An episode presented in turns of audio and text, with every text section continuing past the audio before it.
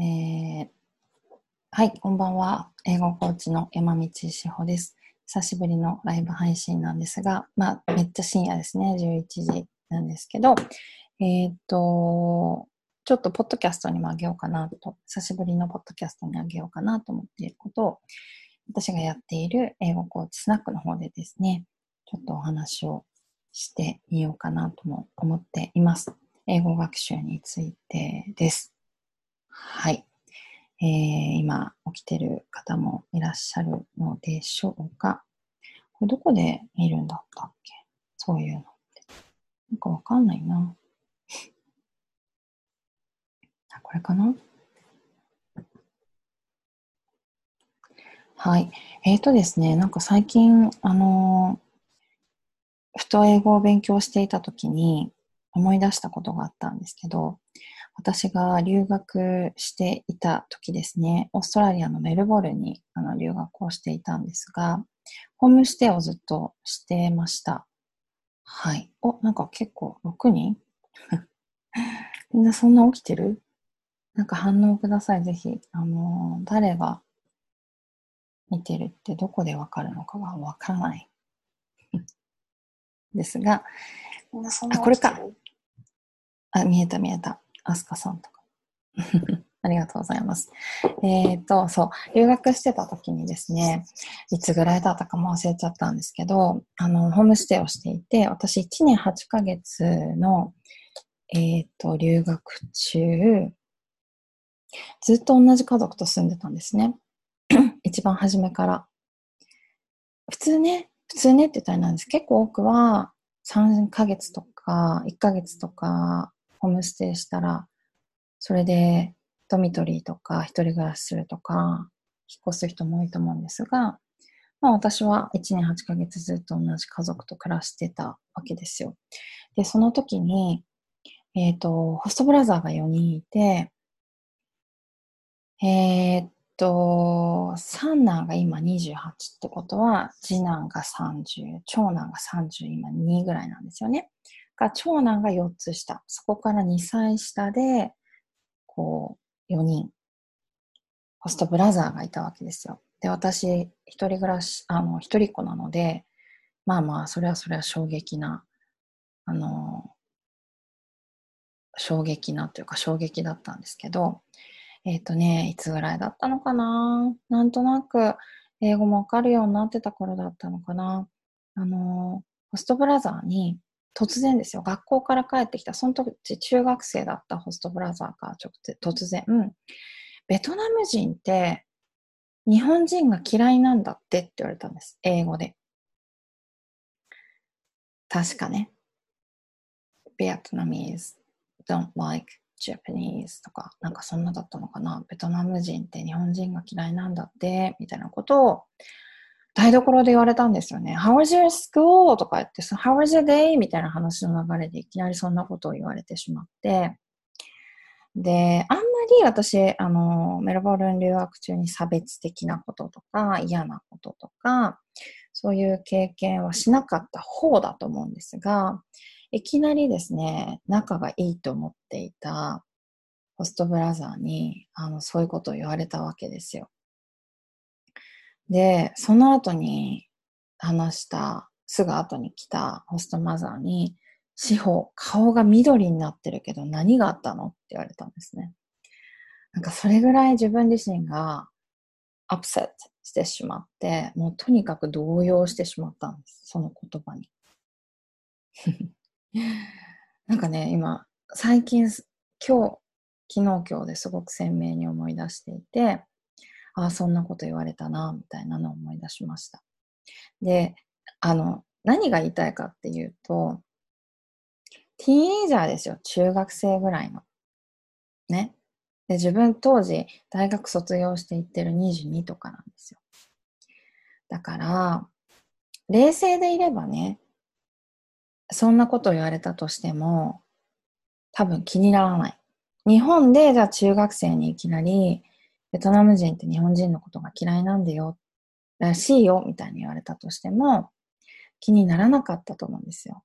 でも、留学をしている私にとって、ネイティブの王子が、まず、なんか、すごい、みたいな。だし、なんだろう、自分の英語が良くないから、目の前のこの人はこういうことを言ってくるんだ、みたいな、そういう割と思考に陥っちゃってたんですよね。なんかそれを思い出したんですよ。本当に昨日今日とかで。だから、所詮ティーンエイジャーですよ。所詮って言ったら変だけど、何も考えないで私に言ってきたんですよ。それをまともに取っちゃったんですよね。いくつ上？もう10個ぐらい上の9個、8個上のお姉さんなのに。はい。なんかそれってすごくあるんじゃないのかなっていうのを、あの、今英語コーチをやっていて、まあ、コーチングをやっていて思いました。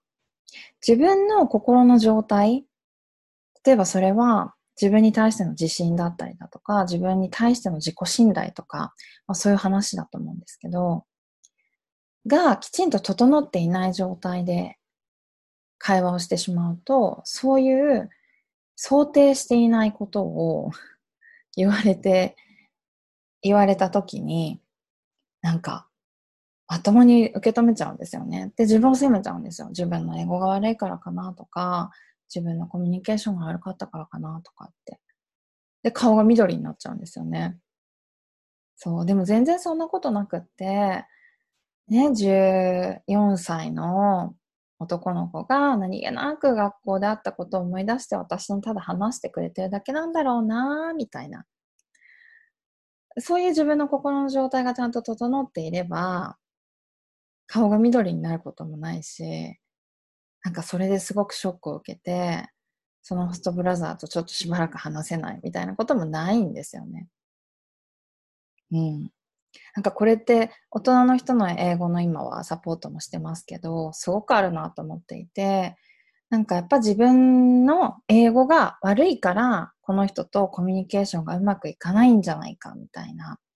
そうやってどんどんどんどんこう英語を学びつつも、自分自身を責めてしまうみたいな状態の人は多いなと、ちょっと感じていったりします。そんなことないんですよね。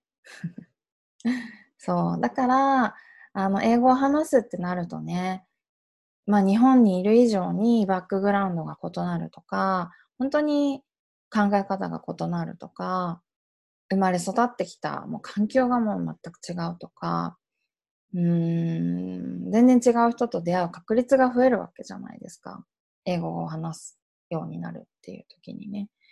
だから、本当にまずは自分のそういう状態を整えて、どんな人と出会っても自分はその出会いを楽しんでいく。そのコミュニケーションを楽しんでいくみたいなあの状態でね、ぜひ英語と向き合ってもらいたいななんていうことをちょっと思って、あの、深夜のつぶやきにしたいなと思っています。